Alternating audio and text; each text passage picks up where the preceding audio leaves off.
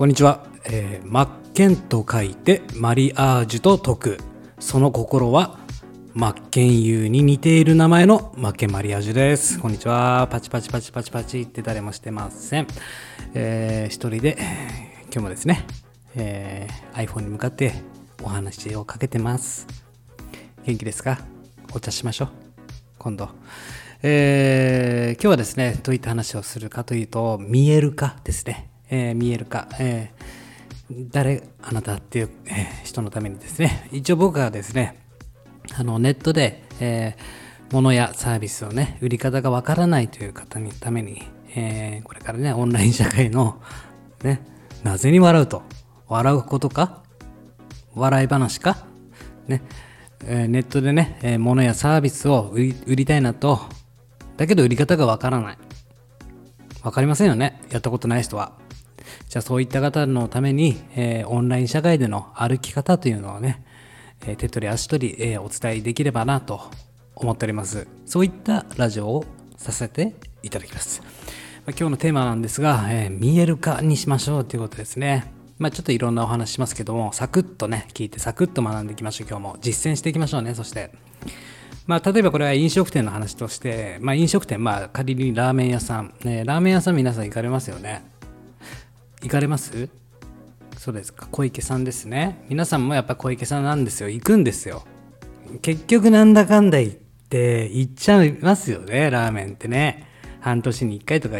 まあ僕はもう1ヶ月に1回は行くかなって感じなんですけども。味噌醤油塩どれが好きですか？豚骨ですか？ありがとうございます。えーそうですね。まあ、メニューありますよね。座りました。一人で行ったとします。あなたがラーメン屋さんに席に座りました。メニューに、えー、ラーメンがダーってね、メニュー表に書いてますよね。裏を見ました。真っ白です。もったいないですよね。もう見るとこなくなっちゃいますよね。ラーメン来るまでちょっと寂しいですよね。そんな時はね、やっぱりね、メニュー表に、えー、これはね、経営する方の方ですがね、やっぱりね、お店のコンセプトというものだとか、まあもちろんありますよね、書いてるところ、こだわりとか、えー、どういった小麦を使っててとかね。ああいったものだけでもやっぱりいいですし、この商品が自分の手元に届くまでに、えー、やっぱりね、そういったところで教育するということが大事になってくるんですよね。見える化すると。そしたらね、ワクワクしますよね。あどういったラーメンが来るんだろうとか、まあ一回食べてしまえばどういった味かっていうのはわかるでしょうけども、初めて入ったお客さんのためにも、やはりメニュー表とかね見えるところにはお店のこだわりやコンセプトを書いてで裏面が真っ白ではなくねそこにね、え、いろんなさまざまなヒストリーだとかを書くといいんじゃないかなと、えー、まあ、手元に届くまでがサービスですよね。僕のこの僕も物を物をね商品を売ってますが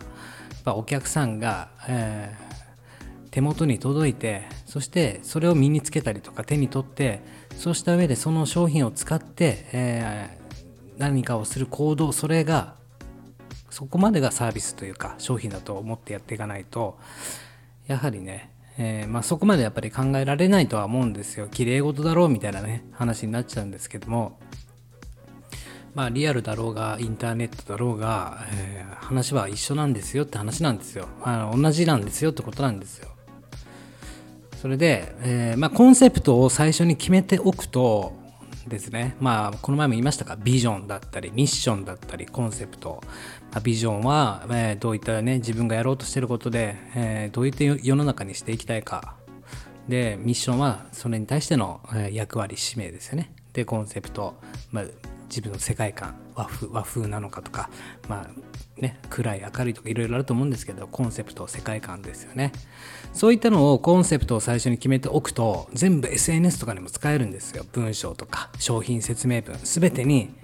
えー、適用されるんですよ。なぜかというとどんどんどんどん、えー、そのコンセプトを軸にフレーズっていうものが生まれてくるんですね。言葉が言葉たちがどんどん生まれてくるわけなんですよ。そのコンセプトを題にして。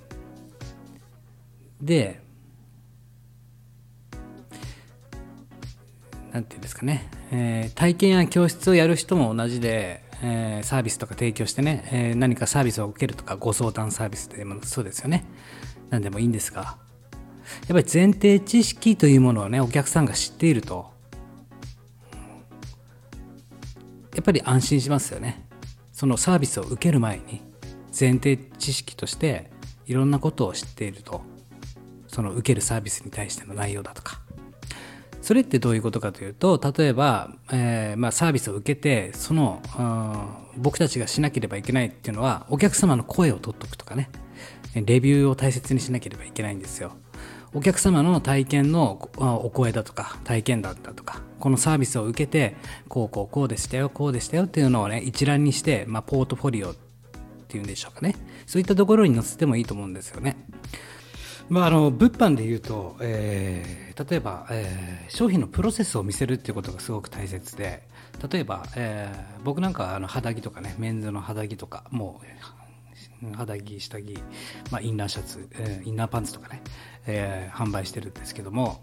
えー、例えば素材がこの綿コットン100%だとしたらどういったことを伝えるかというとまあ本当に広いねどこどこの大地の畑で、え種から芽が出てそれがどんどん育っていってであの綿というね綿コットンっていうものが出来上がりますよね。このその白いコットンが今度どこに運ばれてみたいな、えー、運ばれて、えー、どういった人たちがどういった工場で、えー、そこから糸を作ってって見てその糸を今度染色してみたいな。染色したものが今度はね、え繊維工場で糸が出来上がりその糸を、え違う工場が仕入れてね、今度ミシンでとかね工場の機械で、えー、どんどん作り上げていってでそこから梱包されてみたいなね輸入されてみたいな。そんな感じのプロセス商品が出来上がってお客様までのお客様まで、えー、届ける、届くまでの過程そういったものを見える化してあげるんですよただただ商品の、えー、特徴とかね、えー、そういったサービスではなくて、えー、商品の特徴だけではなくてプロセスっていうのを、まあ、もちろん SNS を使ってでもそういうことってできますよね。まあえー、商品が届くまでのプロセスを伝えるという例えば物販だったら、ま、サービス系だったらやっぱり先ほど言ったポートフォリオとか使って、まあ、ここの柄とかされてる方だったらポートフォリオとかあると思うんですけども、えー、そういったところにねお客様のやっぱりねお声というかレビューをねまとめたものだとかを載せておいたらいいんじゃないかなと思います。いやここなら分かんないけどねあの規約、うん、規約があるかどうか分からないけども、えー、そういった、えー、見える化しておくことでその商品やサービスを、ね、受けるお客様からすると、えー、あ体験してみてこういうこういう風になるんだとか分かるじゃないですか。ね、でやっぱり僕のやってる物販なんかも商品ページでそういった要素を盛り込んであげるっていうことがすごく大切で、まあ、見える化しましょうと。でまあ見える化の土台というのは、えー、やっぱりコンセプト設計最初にやっぱり決めておかないといけないですよねって話ですね。でまあ SNS を使ってやっていくと、えー、考えた時にやっぱり文章をどうやって、えー、投稿したらいいかわからないよっていう方もいると思うんですよ。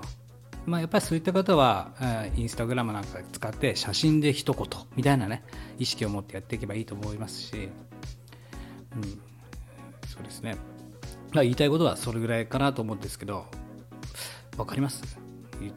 てること言いたいことというか、まあ、見える化しようということなんですよ。ラーメン屋さんの話から今日は入りましたけどね、えー、コンセプトを決めとくとメニュー表とかにも活かせるよと。でラーメン届くまでに時間があるんだからその時間に、えーえー、未来を未来を見せてやれたらきれい事ですけども、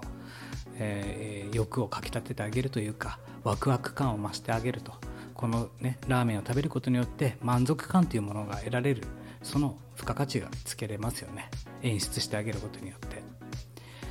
なので、えー、ただただ物を売って売るね提供するではなく、うんと、プロセスだったりとかっていう見えるかっていうことをとことんやりましょうということです、えー、少しでもお客様の不安をなくしてしまうっていうことが大切だしやっぱり前提知識ですよね。そのサービス商品を受けるまでの前提知識というものを、えー、提供してあげると、えー、分かりやすく、えー、サービス受けやすいというかお客様も利用しやすいと思っております。本日は、えー、こんな感じですね。うん。まあちょっとこっちは曇ってます。はい。天気です？天気ですって何です？